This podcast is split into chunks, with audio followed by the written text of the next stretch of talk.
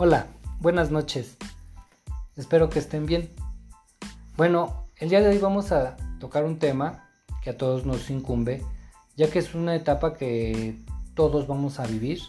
Eh, algunos lo vivieron y otros lo están viviendo. Esta etapa es la de teorías del, del adulto. Y para explicarnos un poco más del tema tenemos a tres estudiantes de psicología que nos están acompañando el día de hoy. Y bueno, la psicología del desarrollo se ocupa de todos los cambios del pensamiento, de las vivencias y de las conductas durante todo el ciclo vital de la persona. Eh, nadie duda que pueda hablarse de una psicología del desarrollo de la edad adulta. Y los procesos de cambio ofrecen características distintas en unas y otras edades. Esto a pesar de que puedan existir causas comunes. El desarrollo en la edad adulta se ve marcado por acontecimientos típicos que son propios de la edad, como es la jubilación, eh, alguna enfermedad crónica, nuevos roles como el de los abuelos, pérdidas familiares o la proximidad de la muerte.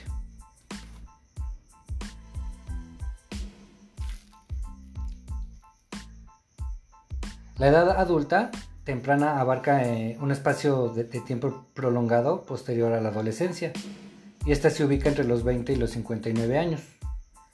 Y por lo tanto se considera una de las etapas de mayor plenitud en el ser humano. Ya una vez que se supera la crisis de la adolescencia, en los aspectos físicos, como la aceptación de la imagen corporal, en el aspecto sexual con la identidad y la orientación, en el aspecto social al asimilar el rol de la, en la comunidad y en la vocacional al elegir un oficio o carrera. La presencia de los aspectos anteriores se manifiesta en un estado de bienestar integral que hace del adulto joven un miembro de la sociedad activo y productivo, en lo que al trabajo se refiere, así como en las relaciones sociales y amorosas, en el deporte, en la economía personal y en lo familiar.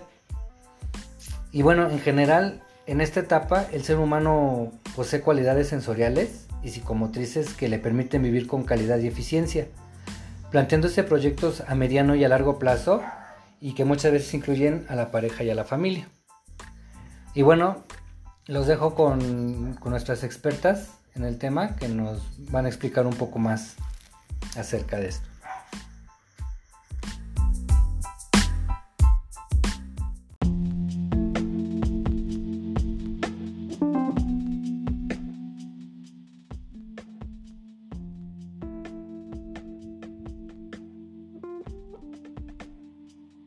Hola, ¿qué tal amigos oyentes? Espero se encuentren muy bien el día de hoy. Les doy una cordial bienvenida a este podcast en el cual hablaremos y daremos algunos puntos de vista mis compañeras Angie Barrera y Sandra Vite acerca de las teorías del desarrollo de la edad adulta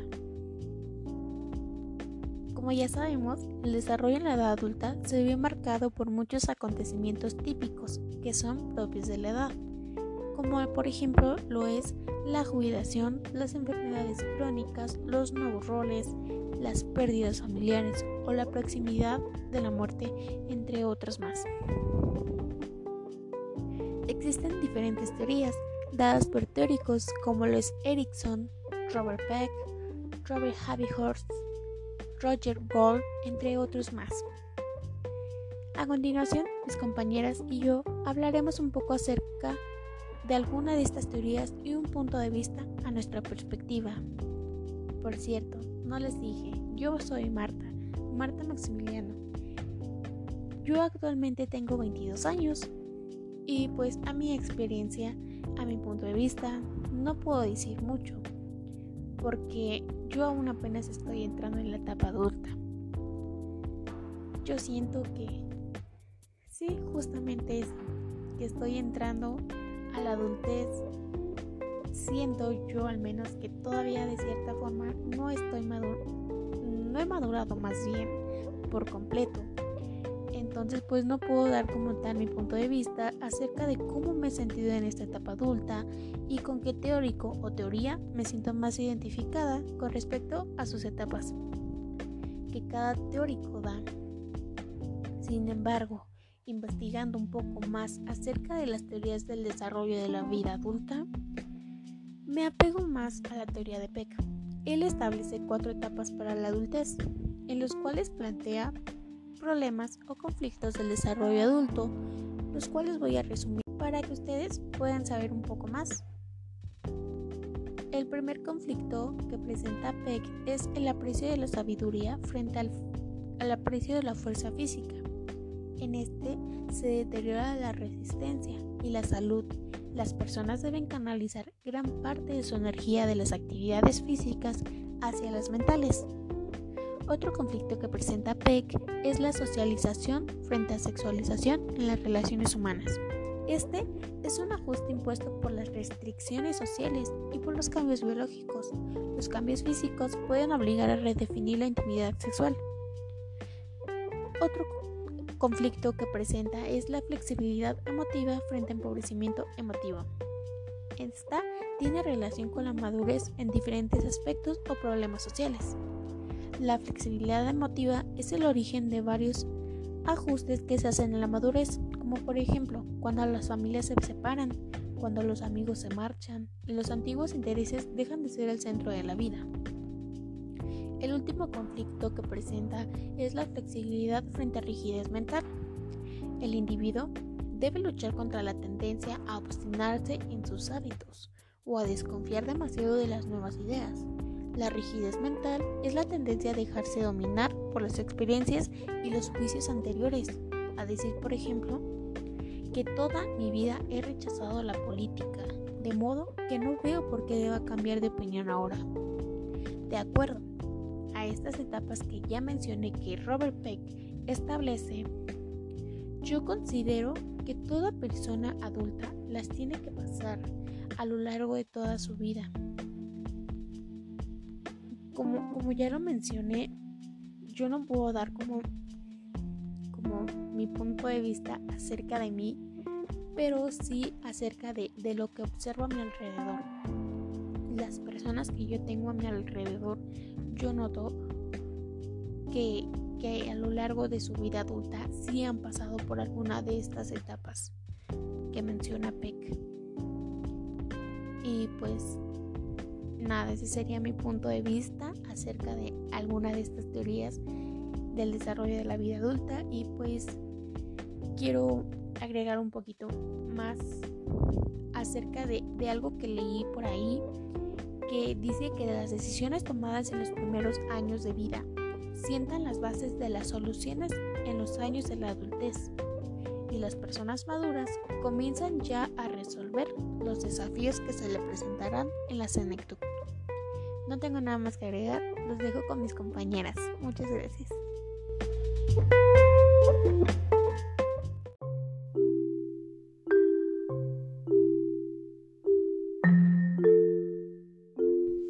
Hola, mi nombre es Angie Barrera y tengo 29 años recién cumpliditos.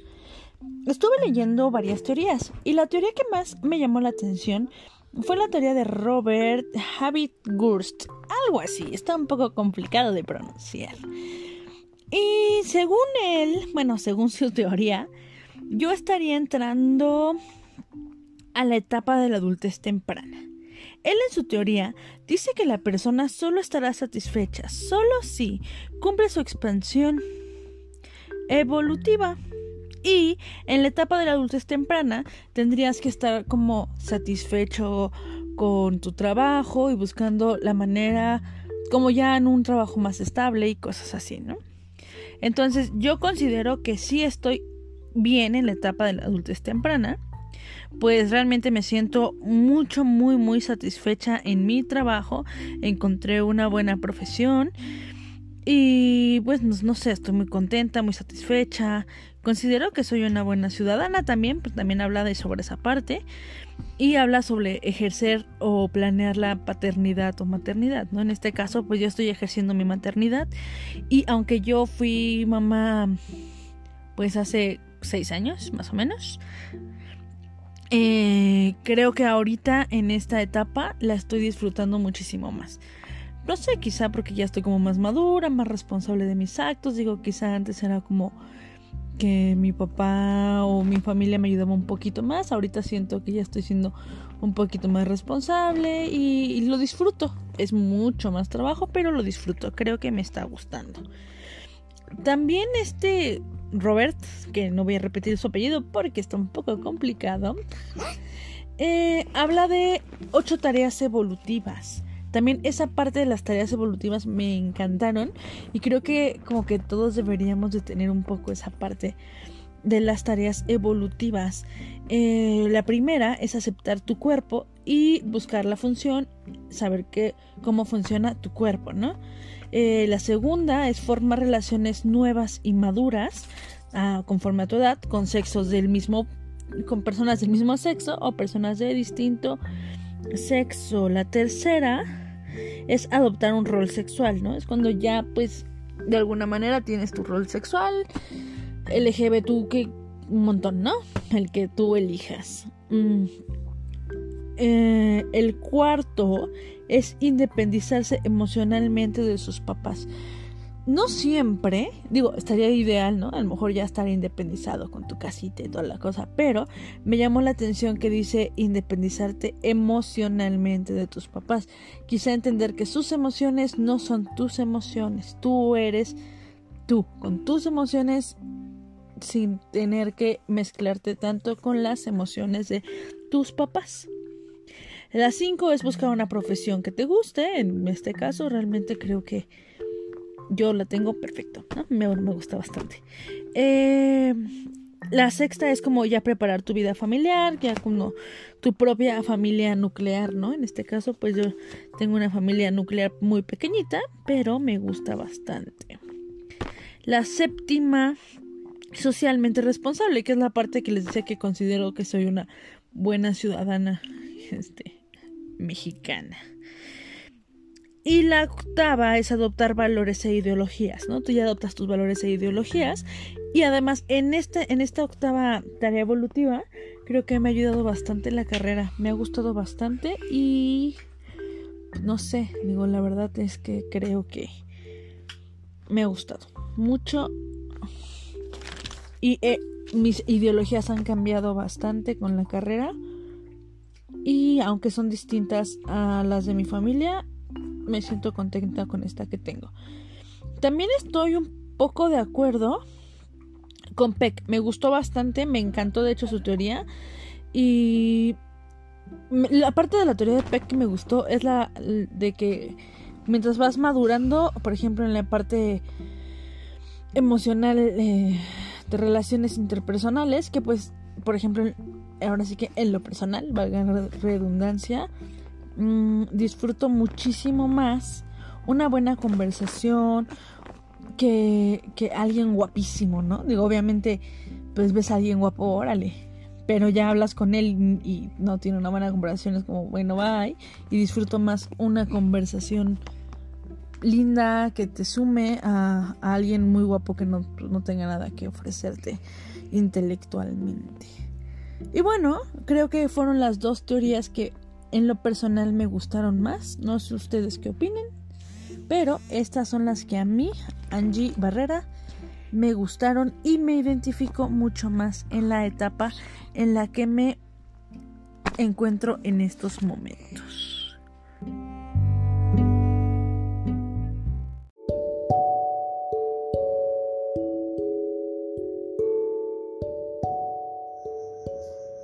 Hola, mi nombre es Sandra Vite y yo tengo 31 años y estamos hablando del desarrollo de la edad adulta, en lo cual implican diferentes cambios con el aumento de la edad.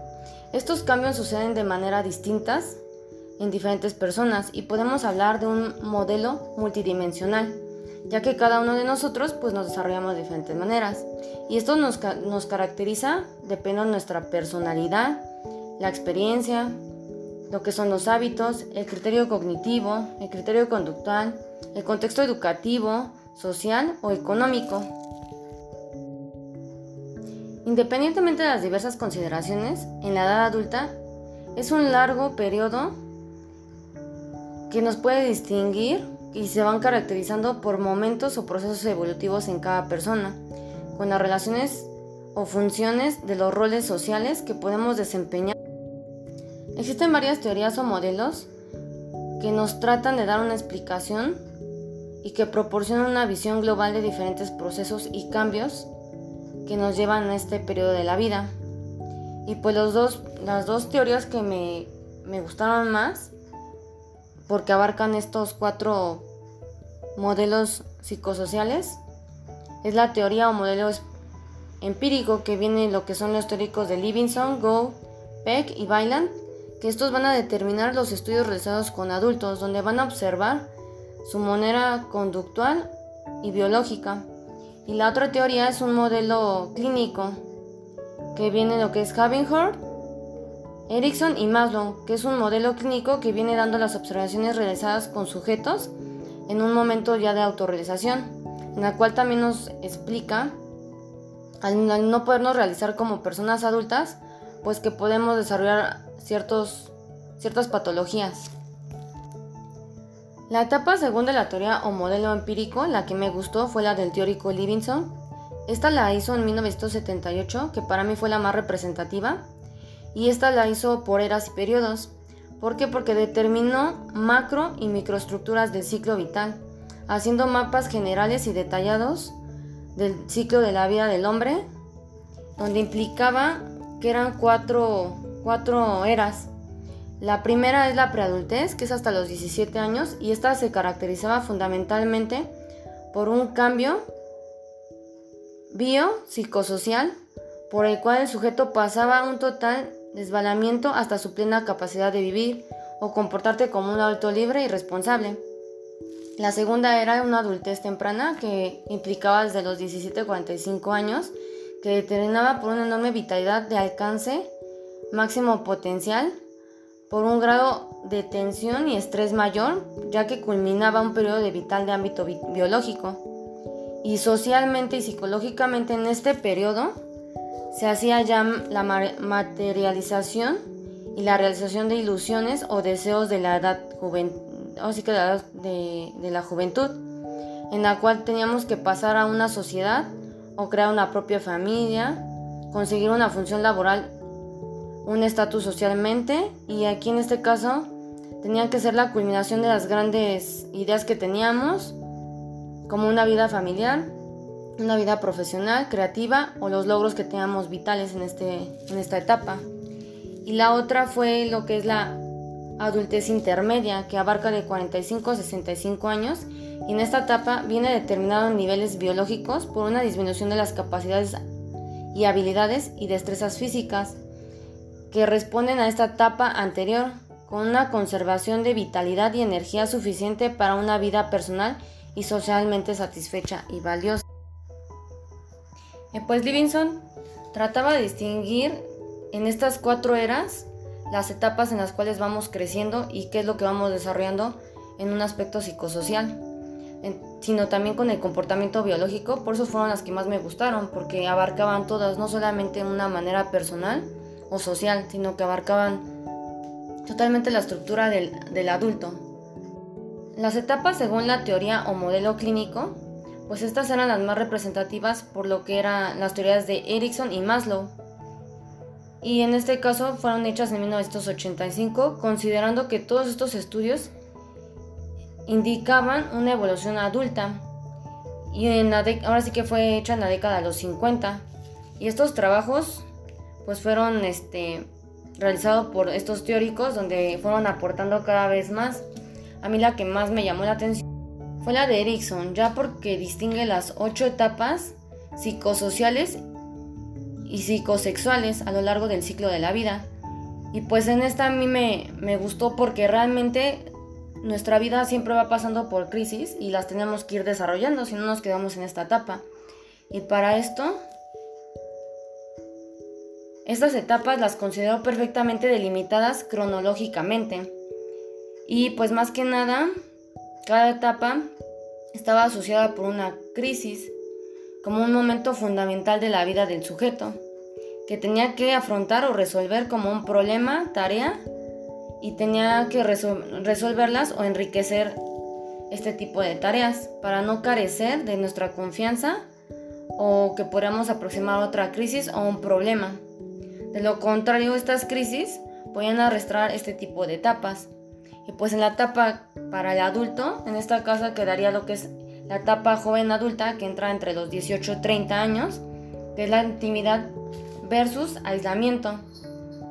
Aquí esta crisis podemos encontrar, o el problema, es la búsqueda de relaciones. Y la patología que podemos tener podría ser un aislamiento o una separatividad. La otra etapa que nos abarca todavía en la etapa adulta es la intermedia, de 30 a 60 años, que es generalidad contra versus estancamiento. Y aquí la crisis que podemos hablar es la plenitud y la madurez psicosocial. La patología que podemos tener es el estancamiento o la autoabsorción. Según Erickson, los problemas son los mismos en todas las etapas de la vida, solo que en diferentes fases en las que podemos encontrarnos, como inmadura, crítica o resolutiva. Estas distinguen ocho etapas en el desarrollo total, las tres cuales corresponden a lo que es la edad adulta. Y tenemos lo que es la etapa de, la, de joven, que entra entre 18 y 30, y esta define que esta etapa tiene que haber lo que es la intimidad versus aislamiento. Esta etapa es donde el adulto debe procurar establecer buenas relaciones con los demás, sobre todo con el sexo opuesto, debidamente a las capacidades de amar. Para establecer estas relaciones de intimidad son necesarias en las condiciones previas como confianza absoluta, que son etapas anteriores, autonomía en ambas partes, sentimientos de identidad y aceptación incondicional. Estas llevarán a una experiencia a otros sentimientos como compasión, simpatía, empatía, identificación, reciprocidad y mutualidad. Estos aspectos no pueden generar esta intimidad si no tenemos una consecuencia de estos sentimientos, por lo cual nos aislaremos o nos separaremos. En la etapa de adulto intermedio, que abarca de 30 a 60 años, esta etapa viene determinada por la generatividad versus estancamiento. En este momento de mayor plenitud y madurez del adulto, en el cual se debe lograr una situación estable laboral, criar y ayudar a los hijos que se conviertan en adultos, un estatus y reputación favorable dentro del contexto social y tomar parte de la actividad en asuntos de la, de la comunidad.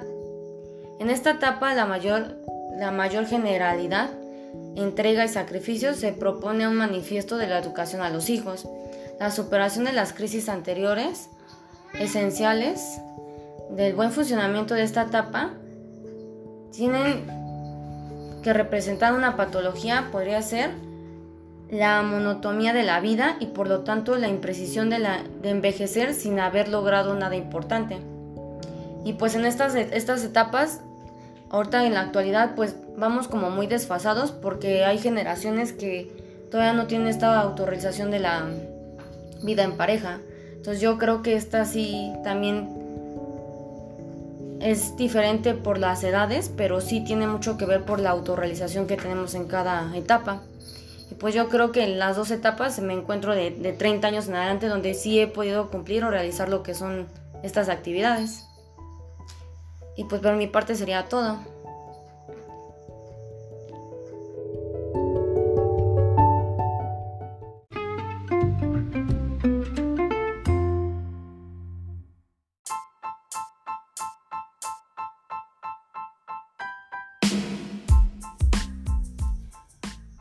Y bueno, espero que haya sido de su agrado el tema que abordamos el día de hoy. Nos esperamos para nuestro próximo podcast. Buenas noches a todos.